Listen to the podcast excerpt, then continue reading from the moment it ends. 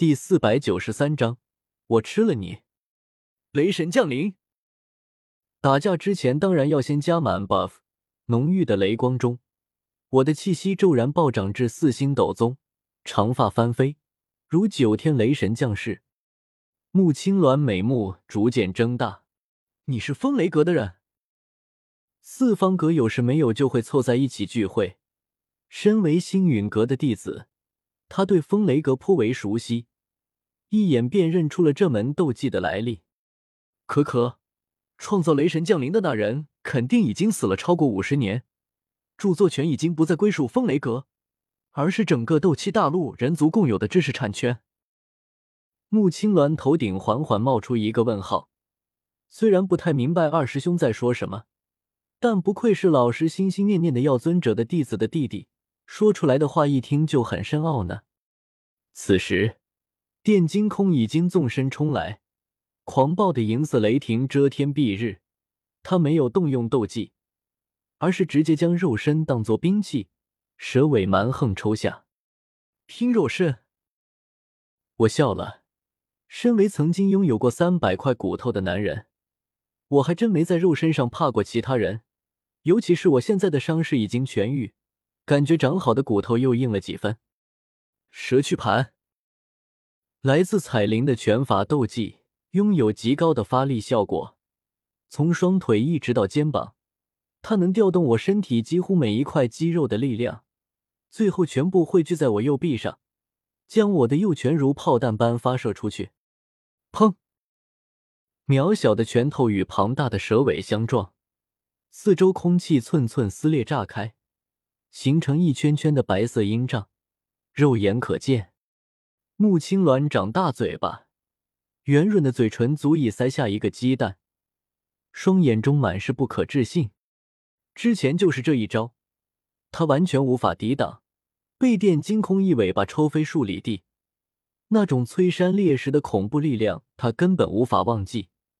可现在，我一个人类竟然挡了下来。不不。不仅仅是挡了下来，狂暴的力量在我和电金空间疯狂撕扯着。他银白的蛇尾上忽然出现了红色，那是鲜血，蛇血。大量蛇鳞迸溅出去，电金空蛇尾上出现一条条裂口，大量猩红的蛇血不要钱般拼命涌出，染红了天空。该死！你怎么可能击伤我？本少主的肉身千锤百炼。就是和同级的九幽地冥蟒比起来，也不相上下。你怎么可能打伤我的肉身？电金空疯狂怪叫着，以比冲来时更快的速度逃了回去。回首看来时，蛇瞳中满是惊恐。广场上，那些五阶、六阶魔兽目瞪口呆的看着这一幕，只感觉自己那可怜的脑浆快不够用了。连穆青鸾都不是电金空的对手。这个突然跑出来的人族，竟然击伤了电金空。看着仓皇逃窜的电金空，一些魔兽无法接受，又是把脑袋上的毛发，又是拼命捶打胸口，低吼着要干掉我。有些魔兽则将目光投向魂因果，再次动了小心思。放肆！魂因果岂是你们能动的？穆青鸾眼尖，娇喝一声。连忙朝魂因果树扑去，但电金空比他更快，他就是逃向魂因果树的。此时带着漫天雷霆俯冲下，庞大的蛇躯左右抽打，将几头胆敢觊觎魂因果的魔兽抽飞出去，然后庞大的巨嘴一张咬下，将整株果树都含在嘴中。人，本少主记住你了，我族已经禀报了九幽地冥蟒，很快他们就会到来。你死定了！电金空怨恨的看了我一眼，已经不敢与我厮杀，直接纵身朝远处飞去，也太不要脸了！抢了好处就直接跑路。九幽地冥蟒，我有些疑惑，那是蛇人族的仇敌，他应该不是九幽地冥蟒吧？我记得九幽地冥蟒是黑色的，它是白色的。穆青鸾点点头。电金空是电策蟒族的少族长，电策蟒族又是九幽地冥蟒一族的附庸，这些蛇最是记仇，报复心也极强。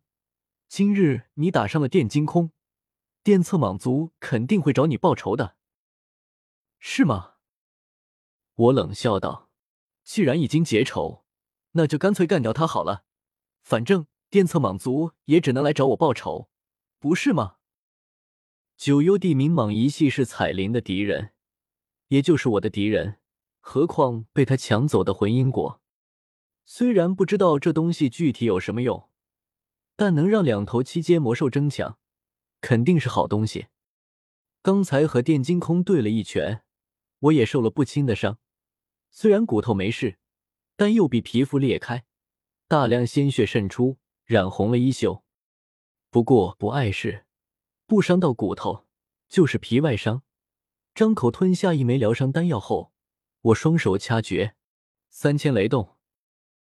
呲啦一声，我身体化作一道紫色雷霆，划破灰蒙蒙的天际，朝电金空急速追去。电金空受了伤，蛇尾一边飞行一边淌血，速度慢了许多。而三千雷动是极为高明的移动斗技。双方间的距离不断拉近着。立，穆青鸾身形一晃，化作一头一展超过十丈的青色大鸟，通体萦绕着青色的风属性能量，双翅一扇，身形已掠过数十里地，速度竟不比我慢上多少。这些魔兽果然各有各的神通。电金空，你往哪里逃？追击途中，我大喝一声。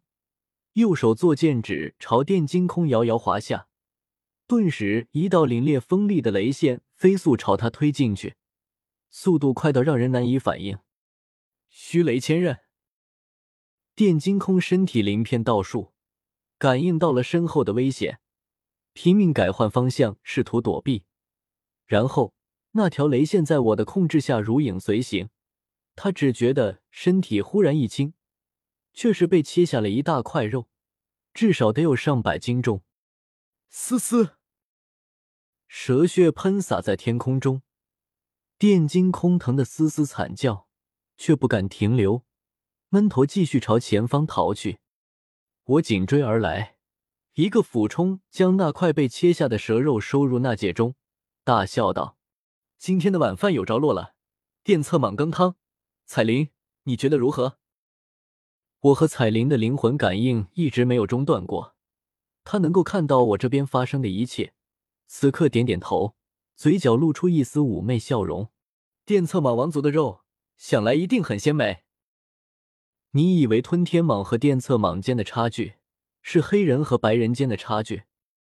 不不不，在吞天蟒眼中，电策蟒完全是猴子，还是猴子里比较蠢笨、弱小、愚昧的那种类型。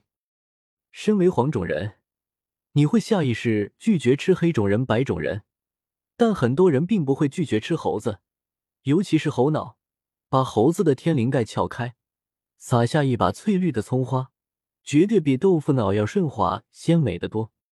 电金空快要疯了，堂堂电策蟒族的少族长，三百年成七阶的绝世天才，他什么时候这么狼狈过？不仅被人追杀。还被一个卑贱的人族扬言要煮了吃！啊！